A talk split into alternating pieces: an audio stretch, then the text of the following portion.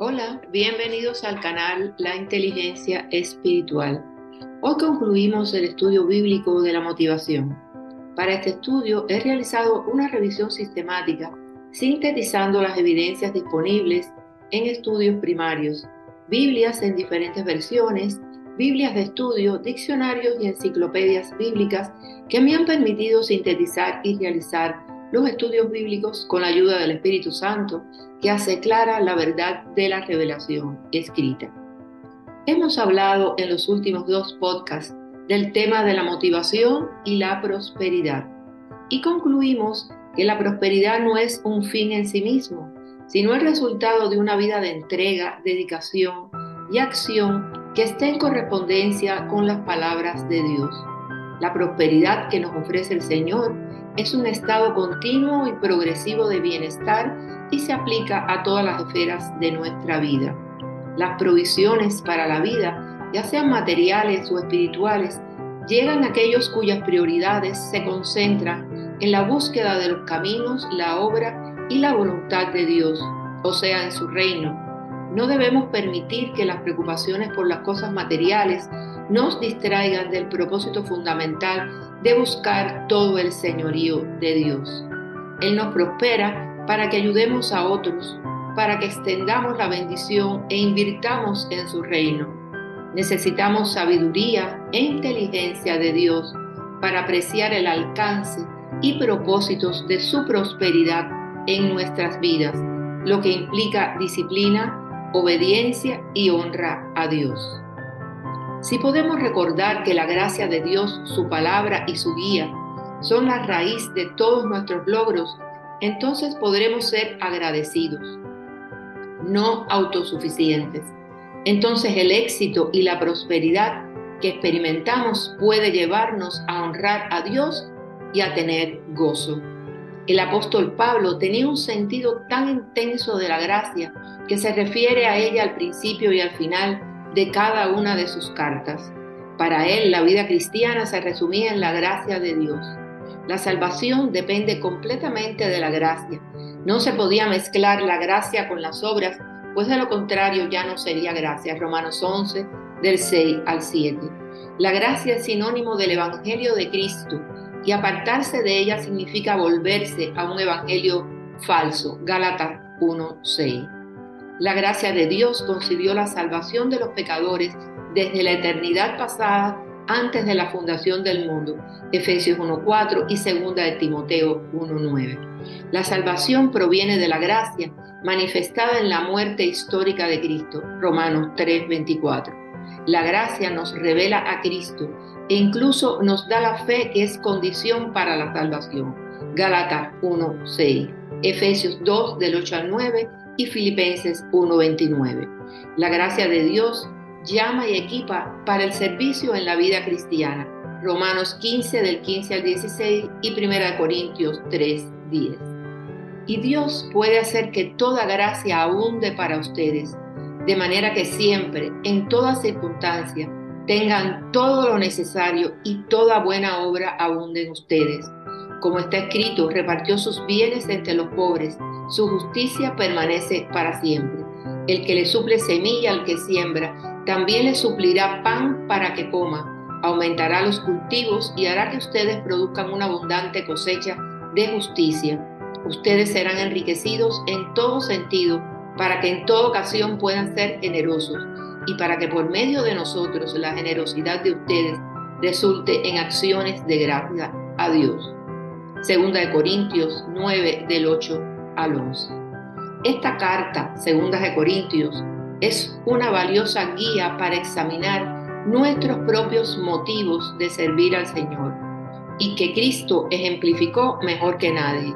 Nos sirve para refinar estos motivos hasta que reflejemos la entrega desinteresada que tiene Cristo. Las instrucciones que Pablo dio concernientes a la ofrenda para la empobrecida iglesia de Jerusalén destacan el manejo generoso de las finanzas y fundamenta el hecho de que dar generosamente trae abundancia tanto al que recibe como al que da. Este pasaje es importante por los siguientes aspectos. Con palabras del profeta Isaías, Isaías 55:10, Alude Pablo al hecho de que Dios es quien da simiente al sembrador y pan al hombre, porque como desciende de los cielos la lluvia y la nieve y no vuelve allá, sino que riega la tierra y la hace germinar y producir, y da semilla al que siembra y pan al que come. También se refiere a que puede acrecentar los frutos de su justicia, sembrar para vosotros en justicia, cegar para vosotros en misericordia, hacer para vosotros barbecho, porque es el tiempo de buscar a Jehová hasta que venga y os enseñe justicia. Oseas 10, 12. El que siembra para agradar a su naturaleza pecaminosa, de esa misma naturaleza cosechará destrucción. El que siembra para agradar al Espíritu, del Espíritu cosechará vida eterna. Gálatas 6, 8. Nuestro tiempo de vida es nuestro tiempo de siembra y la cosecha de nuestra vida rendirá múltiples frutos de la semilla sembrada si sembramos sabiamente con la ayuda del Espíritu Santo. Esta verdad nos invita a darle a Dios lo mejor de nuestras vidas para que podamos vivir un tiempo divino en la cosecha de almas. Dios es quien hace que toda gracia abunde para nosotros y quien nos provee de todo lo que necesitamos. Todas las cosas que son beneficiosas para nuestra vida provienen de las manos de Dios. Dios nos da por amor, así como dio a su Hijo unigénito, para que todo aquel que en Él cree no se pierda, mas tenga vida eterna. Juan 3, 16. Dios es nuestro modelo de dar lo mejor. A nosotros se nos da con suficiencia y aún con abundancia, de manera que podamos hacer buenas obras. O sea, se nos bendice para que seamos de bendición para otros. Dios nos prospera o nos da suficiente o nos enriquece espiritualmente y materialmente con la intención de que podamos bendecir a otros y hacer buenas obras. El Dios que puso en nuestras manos la semilla de siembra es quien resuelve nuestras necesidades y multiplica lo sembrado. Nos concede abundancia para seguir compartiendo con otros. Dios es quien nos hace crecer espiritualmente con amor, gozo y paz y todos los demás frutos del Espíritu Santo que son frutos de justicia. Pablo marcha acorde con la práctica y la segura confianza de la piedad. Con la imagen de la cosecha se describe la recompensa en el juicio de Dios. No seas mezquino, sino generoso, y así el Señor tu Dios bendecirá todos tus trabajos y todo lo que emprendas. Deuteronomio 15, 10. También Jesús dijo en Mateo 5, 7, Dichosos los compasivos porque serán tratados con compasión.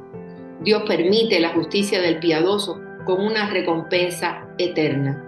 En ambos pactos el reclamo de Dios para el hombre siempre ha sido el mismo, la obediencia. En el nuevo pacto la obediencia es el fruto de la nueva vida que hemos recibido en Cristo, donde el Espíritu Santo nos guía y las obras son la expresión natural de nuestra nueva identidad. Romanos 6, 4. Por eso, lo mejor no está por venir, lo mejor ya vino y lo mejor es Cristo. Tenemos una oportunidad significativa cuando estamos en Cristo, porque en nosotros se está desarrollando de manera progresiva facultades espirituales bajo la guía del Espíritu Santo, que cuando se manifiestan en un contexto de mayordomía responsable y generosidad por parte nuestra, el fruto será prosperidad. Oremos por la sanidad en la fe, por nuestra sanidad espiritual, tal como lo hizo Juan con Gallo, quien era un modelo de cristiano generoso, para tener prosperidad divina como estado continuo y progresivo de bienestar que se manifiesta en las esferas espiritual, física, material y emocional. Y esa es la oración que quiero hacer por todos ustedes que me escuchan. Y es la oración que aparece en Juan en su tercera epístola. Amado, yo deseo que tú seas prosperado en todas las cosas y que tengas salud, así como prospera tu alma. Gloria a Dios.